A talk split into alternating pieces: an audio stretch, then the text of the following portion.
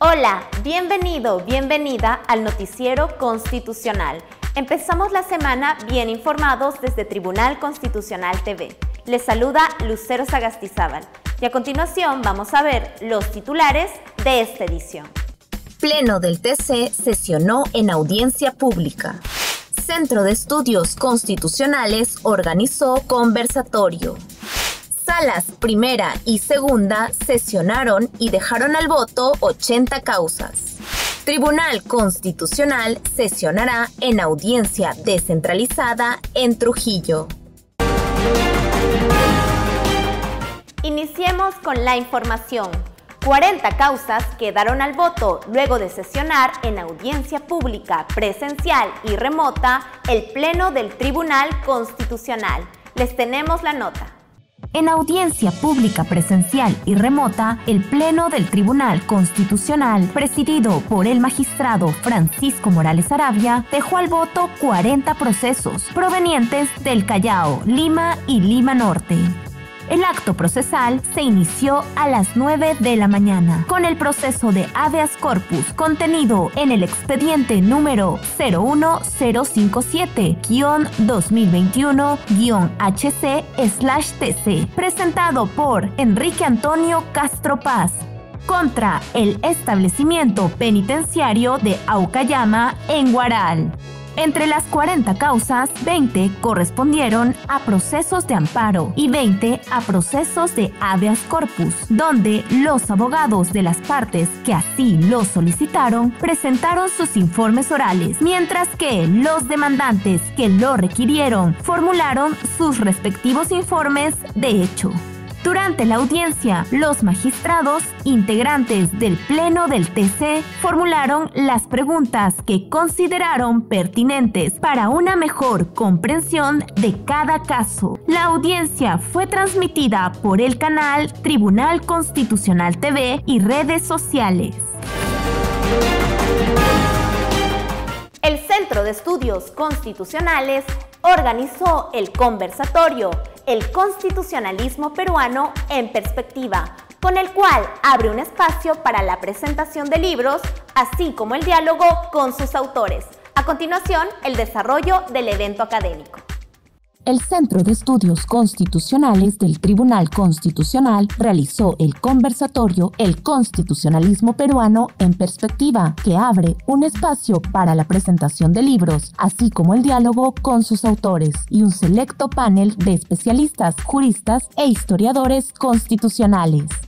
Esta vez, el invitado fue el profesor Domingo García Belaunde, autor del libro El constitucionalismo peruano en perspectiva, quien tuvo como panelistas al presidente del TC, magistrado Francisco Morales Arabia, a Rafael Sánchez Concha Barrios, profesor de la Pontificia Universidad Católica del Perú, a José Galvez Montero, profesor de la Universidad San Martín de Porres, Pedro Grandes Castro, profesor de la Universidad Nacional Mayor de San Marcos, quien fue editor de la obra. Siempre he tenido una secreta vocación por la historia, que seguramente heredé de mi padre, que tenía muchos libros de historia, expresó Domingo García Belaunde, quien aseveró que la historia del derecho, la historia del derecho constitucional, es historia así de simple. Durante el conversatorio, los panelistas destacaron las bondades del libro y la trayectoria del autor, el constitucionalista Domingo García Belaunde. Al respecto, el presidente del TC, Francisco Morales, manifestó que este libro tiene ensayos sobre diversos aspectos de la historia constitucional y aborda también temas actuales como la vacancia, por lo que me atrevería a llamar al profesor Domingo García Belaunde como un cronista del constitucionalismo en los últimos 50 años, que va tomando el pulso a lo que ha pasado en el Perú y lo que pasa hoy en un estilo fluido. Por su parte, Rafael Sánchez Concha dijo que Domingo García Belaunde relaciona el pasado humano en todas sus dimensiones con la vida humana social, regulada por normas de acuerdo con valores, es decir, enlaza la complejidad de la historia con la tridimensionalidad del derecho. En tanto, José Gálvez Montero destaca la periodificación de la historia constitucional de Domingo García Belaunde y dijo que es una obra que requiere un proceso de reflexión. Finalmente, Pedro Grandes sostuvo que el profesor García Belaunde recoge en el libro sobre cómo se construye la estructura jurídica en un país, en particular la cultura constitucional, y recoge los distintos elementos de cómo se va asentando la cultura constitucional.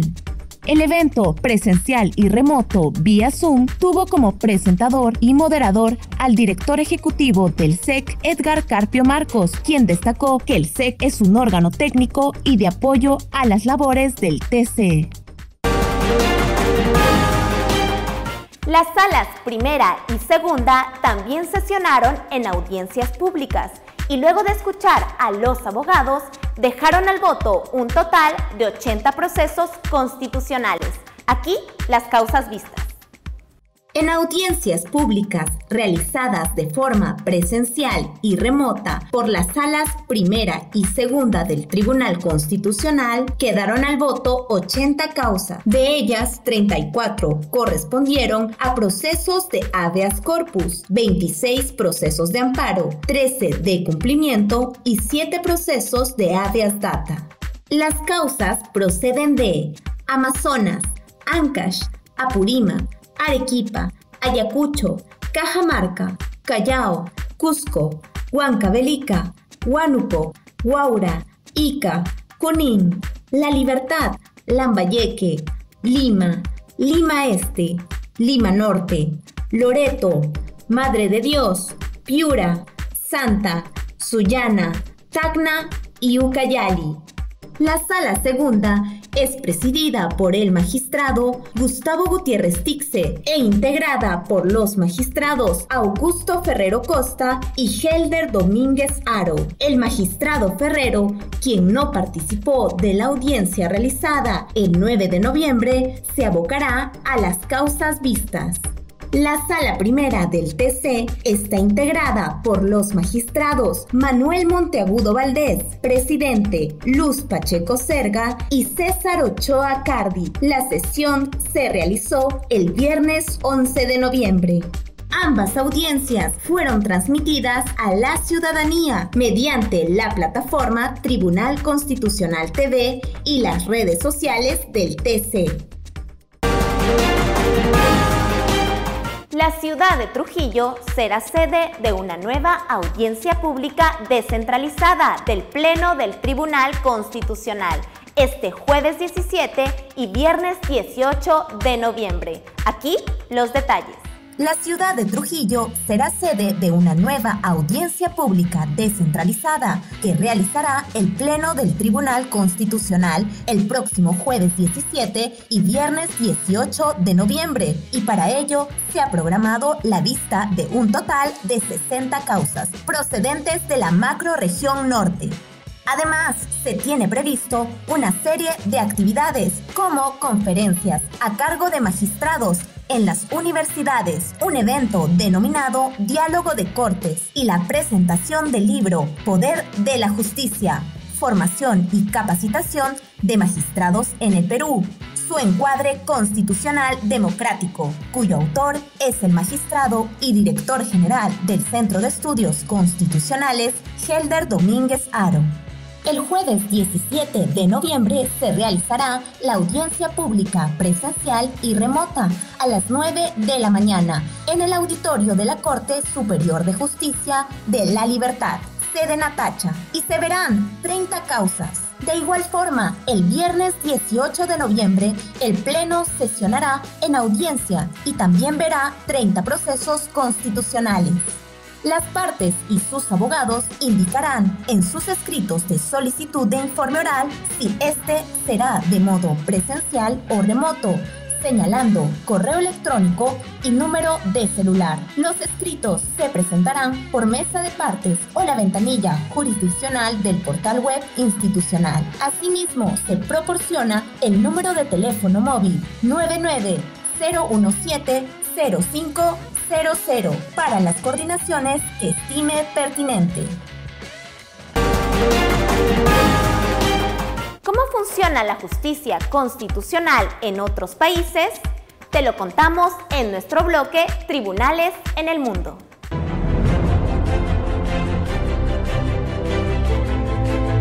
Colombia. La Corte Constitucional señaló que la incapacidad laboral es un derecho que le asiste a las personas, independientemente del régimen de seguridad social al que se encuentren. Fue luego de revisar las decisiones de jueces dentro de una acción de tutela interpuesta por una ciudadana de 66 años, quien estuvo diagnosticada con cáncer de seno en 2015 y debido a que las secuelas de su patología le impedían trabajar. Tal decisión busca garantizar los derechos a la seguridad social, a la vida digna y al mínimo vital cuando sobreviene una invalidez, bien sea de origen común o laboral. Bolivia. El Tribunal Constitucional Plurinacional ordenó la restitución de la ex jueza Pastora Cabrera Misericordia después de tres años de haber sido suspendida del cargo sin previo proceso. Además, ordenó el pago de más de medio millón de bolivianos por salarios devengados. Cabrera se desempeñaba como jueza de la niñez en Tupiza, Potosí, pero en febrero de 2019 el Consejo de la Magistratura la destituyó, entregándole un memorándum de agradecimiento de servicios. Ella planteó una acción de amparo constitucional que concluyó con su reposición. España. El Tribunal Constitucional estimó el recurso de amparo presentado por Miriam Serrano, quien denunció al fiscal anticorrupción José Grinda por un delito contra la intimidad sexual cuando era menor de edad. La demandante alegó que se vulneró su derecho a una tutela judicial efectiva porque nunca fue notificada del archivo de la investigación contra el fiscal, por lo que nunca pudo oponerse al cierre de la causa y se le el acceso al expediente completo del caso, privándole de la posibilidad de ejercer acciones civiles contra el miembro del Ministerio Público. Con esta nota nos despedimos, no sin antes recordarte que estamos a tu servicio y que si deseas estar al tanto de las acciones que realiza el Tribunal Constitucional, puedes seguirnos en nuestras cuentas oficiales de redes sociales, en YouTube, Facebook, Instagram y Twitter. Muchas gracias por vernos.